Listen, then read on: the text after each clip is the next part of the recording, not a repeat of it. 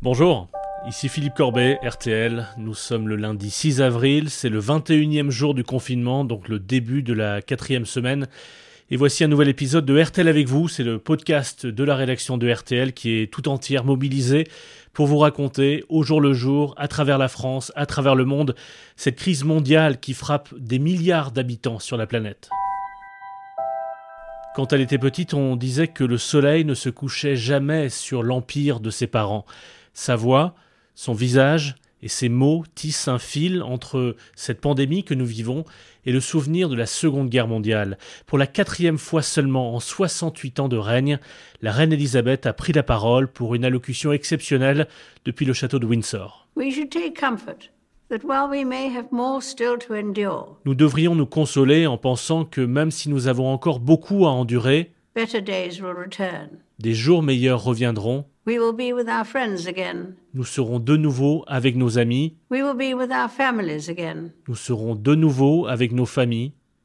Nous nous réunirons à nouveau. Vraiment, euh, que cette phrase est forte elle a été écoutée sur des écrans de télévision, les postes de radio, des téléphones à travers le monde. We will meet again. Nous nous réunirons à nouveau, nous nous rencontrerons à nouveau au moment où nous sommes des milliards à vivre ensemble cette expérience singulière, une expérience commune à une échelle inédite dans l'histoire, et en même temps une expérience qui nous tient séparés les uns des autres, de ce qu'on aime, et nous sommes aussi privés de nouvelles rencontres qui font le, sel de notre vie. We will meet again. Nous nous rencontrerons à nouveau. On dit qu'on affronte ensemble cette crise.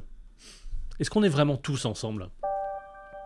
Est-ce qu'on pense vraiment en ce moment à tous ceux auxquels on, ne pense pas assez déjà en temps normal?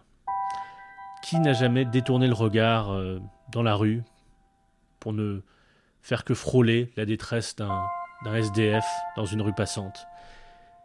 Est-ce que vous vous êtes demandé ces dernières semaines comment on fait pour se confiner quand on n'a pas de chez soi?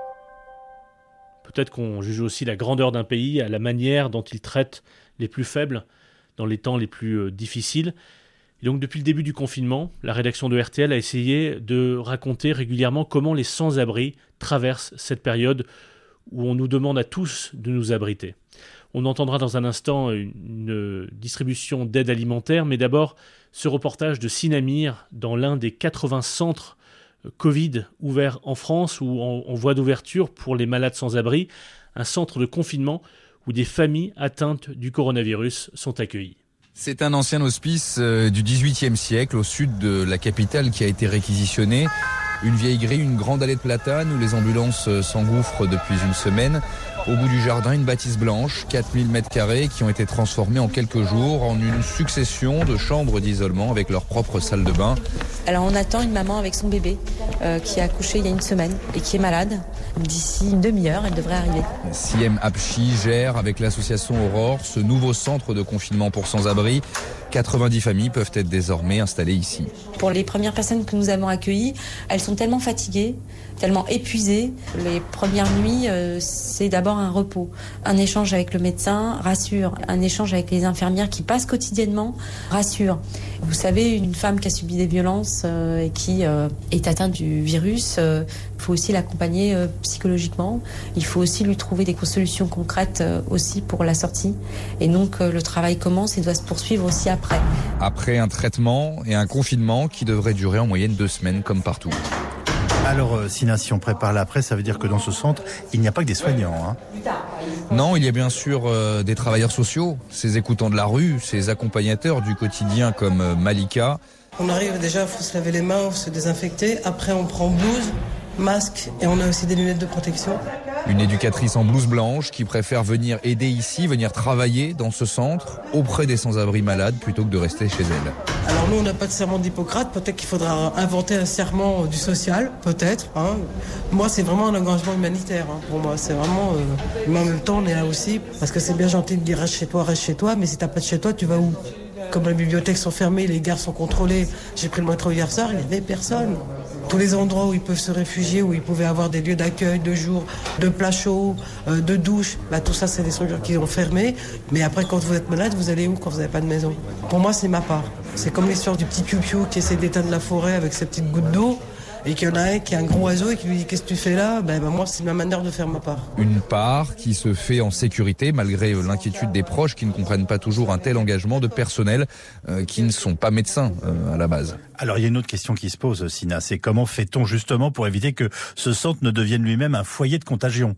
Eh bien pour ça, la mairie de Paris fait appel à des soignants expérimentés comme Jean-François Corti, un médecin qui met au service de cette structure son expérience, son très gros CV construit sur de nombreuses crises humanitaires à travers le monde. Oui, on sait que les personnes en grande précarité sont des personnes qui ont des espérances de vie qui sont inférieures euh, à la moyenne, on va dire, de nos concitoyens, euh, souvent 10 à 20 ans de moins. Et c'est des situations qu'on en a connues euh, sur des crises à l'international. Moi, j'ai été directeur des opérations de Médecins du Monde pendant 10 ans.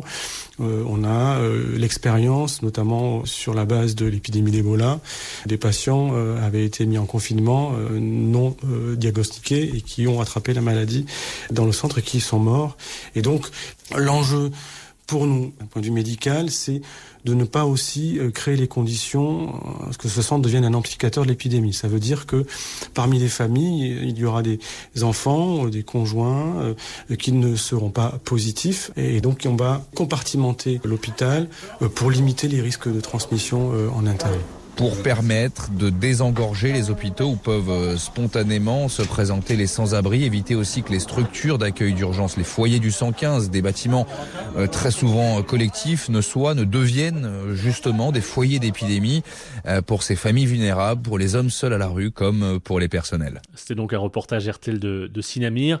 Et, voici ce que disait dans une édition spéciale de RTL Soir avec Thomas Soto, Christophe Robert, c'est le directeur général de la Fondation Abbé Pierre. Euh, il nous parlait de, cette crise pour les sans-abri. Elle est très difficile, elle est très inquiétante.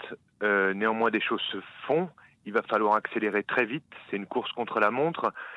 Difficile parce que beaucoup de services de première nécessité, euh, des maraudes, des accueils de jour pour les personnes sans abri, des distributions alimentaires, voient euh, leur force vive, leur effectif euh, diminuer, ce qui fait que dans des bidonvilles, pour des personnes à la rue, dans des bois, il y a des personnes aujourd'hui qui n'ont même pas accès à l'alimentation. Hmm. C'est la raison pour laquelle on a mobilisé le don pour pouvoir déployer partout en France et on, on a démarré la commande aujourd'hui des tickets services pour que les gens puissent avoir ces tickets qu'on leur distribue euh, pour qu'ils aillent acheter des besoins de première nécessité, la nourriture, euh, des besoins d'hygiène.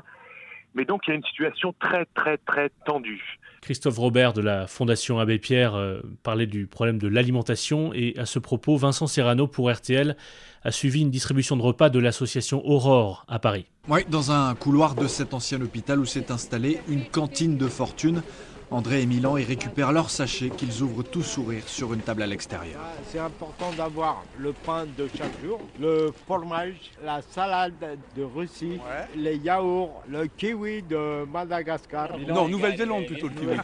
Bah, les premiers besoins, hein, puis un peu de réconfort entre copains. Et même, je conseille peut-être même à des gens qui ne sont pas forcément en difficulté d'au moins venir prendre un petit café et discuter et voir que ces gens qui sont dans la rue ne sont pas forcément sales, ne pas juger sur l'apparence. On reconnaît un arbre assez flou. Alors que de l'autre côté de la cour, Virgile découvre l'endroit, se pose, prend un café. Trois jours qu'il se heurtait à des centres d'hébergement, des cafés, des dortoirs fermés. Trois jours qu'il n'avait pas mangé. Le paradoxe, c'est ça. Ceux qui ne peuvent pas être confinés euh, sont amenés à être vus. Et à venir ici. Et à venir ici, dans, ce lieu euh, accueillant et chaleureux, pour récupérer de quoi se régénérer. quoi. La nourriture, et puis euh, un peu d'amour. Ça fait quoi d'entendre ça bah, Ça fait chaud au cœur parce que c'est exactement ce qu'on essaye de mettre en place. On a euh, une offre pour les sans-abri qui s'est drastiquement réduite en quelques jours. Et les mesures de confinement aujourd'hui sont évidemment absolument pas adaptées euh, aux personnes à la rue. William, le responsable du centre, a donc réussi en quelques jours à mobiliser toute une armée de bénévoles comme Simon. Alors moi je travaille, je viens tout le temps à vélo, je passe par la rue de Rivoli tous les jours. La rue d'habitude est fourmie de monde. Là elle est pleine de sans-abri. On voit par cette crise tous les torts de notre société et et les sans-abri sont mis en lumière en ce moment exactement. Et c'est pour ça qu'il faut les aider. Évidemment. C'est pourquoi l'association distribue, en plus des 5000 repas quotidiens, des attestations de déplacement, de quoi se laver, se reposer, pas de masque, pas de gel, mais beaucoup de sourires. Pardon, pardon. Vous savez comment nous joindre? 3210, l'adresse électronique témoin au pluriel rtl.fr, la page Facebook RTL ou bien le site rtl.fr. Si vous avez des questions à, poser à la brigade de journalistes RTL mobilisés qui, qui essayent d'y répondre dès 4h30 le matin et ensuite tout au long de la journée, ou si vous voulez témoigner pour nous, euh, pour nous parler de vos difficultés en ce moment, si vous êtes artisan, euh, euh, et c'est dur pour beaucoup d'entre vous, parce que l'effet de la crise économique se fait déjà sentir. Si vous, vous êtes une travailler dans un secteur professionnel particulièrement exposé en ce moment. On a beaucoup euh, accueilli de, soignants, de chauffeurs routiers à l'antenne. Continuez à nous, nous appeler. Euh, ou si vous voulez aussi nous raconter plus simplement votre vie de confinement, votre travail pendant cette période très particulière euh, où on ne va pas au bureau. C'est ce qu'ont fait ces auditeurs qui étaient en direct avec Stéphane Carpentier dans RTL Matin Weekend. Bonjour Olivier. Bonjour Stéphane. Ravi de vous accueillir. Vous êtes à Clisson précisément. Euh, je disais enseignant et surtout euh, quatre enfants à la maison, c'est ça? Oui, quatre enfants, oui, âgés de 14 à 14 à, 20 ans. Mhm. Et effectivement, oui, quatre enfants à la maison, euh, tous les deux enseignants avec mon épouse. Donc beaucoup de travail pendant le confinement, puisque évidemment, par rapport à notre ministre, nous travaillons les cours à distance. Euh, nous vivons très bien le confinement tous les six. C'est aussi un moment de resserrer les liens familiaux. C'est aussi un moment de réfléchir peut-être euh, au changement de société, euh, à nos façons de faire. On se rend compte quand même que, évidemment, on n'a pas besoin de tout ce qu'on a au niveau matériel. donc c'est peut-être aussi l'occasion pour toute la société de réfléchir à l'après-confinement évidemment de se projeter aussi et sur la façon dont on vit aujourd'hui. Votre quotidien, il ressemble à quoi? C'est quoi le planning alors? Alors le mien, il est. Alors il faut savoir que nous n'avons qu'un ordinateur pour six, donc il faut qu'on s'arrange entre les cours des enfants et les nôtres. Donc mon épouse travaille plutôt la nuit, euh, voilà pour euh, bah, communiquer avec euh, les familles et, et, poster ses cours. Moi je travaille plutôt la journée. Mon quotidien il est simple, je me lève à 7 heures. Euh, je commence à travailler vers 8 heures et ensuite euh, ben, il y a la préparation des repas. Euh, l'après-midi, on s'octroie tous ensemble un petit temps d'exercice physique, puisque j'enseigne également l'éducation physique dans le cadre de mon métier. Et ensuite, on va promener le chien pendant une demi-heure, puisqu'on a la chance d'être au pied des vignes. Mhm. Et à ce propos, moi, je tiens quand même à dire qu'on ne vit pas en France tous de la même façon. Nous, on est quand même dans une région qui est peu touchée pour le moment. Et surtout, on vit dans une maison avec un jardin et au pied mmh. des vignes. Donc, ça veut dire que bah, nous, psychologiquement, on n'a quand même pas euh, certaines angoisses que peuvent avoir notamment les gens qui habitent dans les grandes villes, sans, dans des appartements sans balcon, etc. pouvoir s'aérer, ça c'est un vrai luxe hein, dans cette période-là. Hein. C'est un vrai luxe, ouais. ouais, ouais. Olivier, restez là s'il vous plaît, on va prolonger la discussion euh, avec Romain qui nous rejoint, auditeur de, Limoges, qui est un jeune auditeur qui a 24 ans. Bonjour Romain, bienvenue. Bonjour Stéphane. Racontez-nous racontez votre quotidien. Vous êtes en télétravail, vous, c'est ça? Vous êtes consultant Oui, hein? Oui j'ai la chance de pouvoir télétravailler donc euh, depuis le Limousin euh, depuis ma, maison familiale. et moi, si vous voulez, ce qui m'aide à tenir, et c'est l'occasion de le dire puisqu'il y a un enseignant en ligne, c'est le livre. c'est de pouvoir lire le week-end, le soir. Et je sais que la littérature m'a aidé dans d'autres périodes de, un peu difficiles de ma vie et il m'aide à nouveau. C'est pour ça que je voulais dire et peut-être inviter euh, à mon modeste niveau les, les auditeurs qui peuvent nous entendre à aller dans les librairies indépendantes quand les commerces rouvriront. Mmh. En tout cas, moi j'y reviendrai parce que j'ai peur, euh, hélas, que ce trésor euh, français, parce que c'est une spécificité française quand même d'avoir autant de, de librairies indépendantes grâce au prix unique, euh, se casse la figure. Donc j'espère qu'on sera là pour les soutenir parce que c'est très important. Il a raison, il faut absolument soutenir les librairies indépendantes et je crois d'ailleurs que certaines d'entre elles assurent en ce moment malgré tout des commandes de, livres avec des livraisons par la poste. Donc renseignez-vous, appelez votre libraire, cherchez dans, l'annuaire, peut-être que, peut que ça répondra.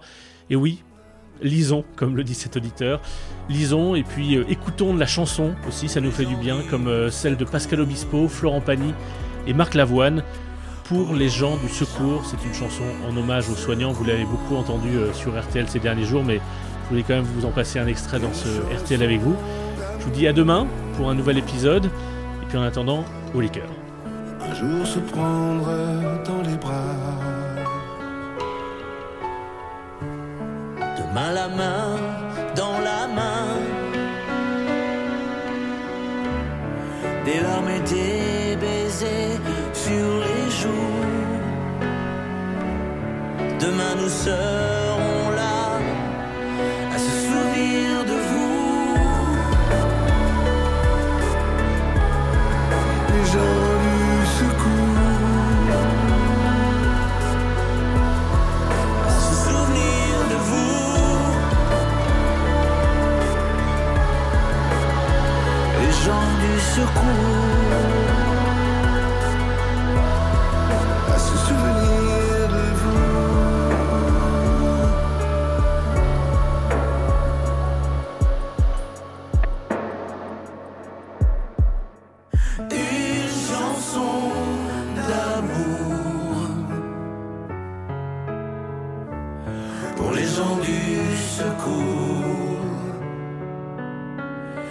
Les gens du secours. Une chanson.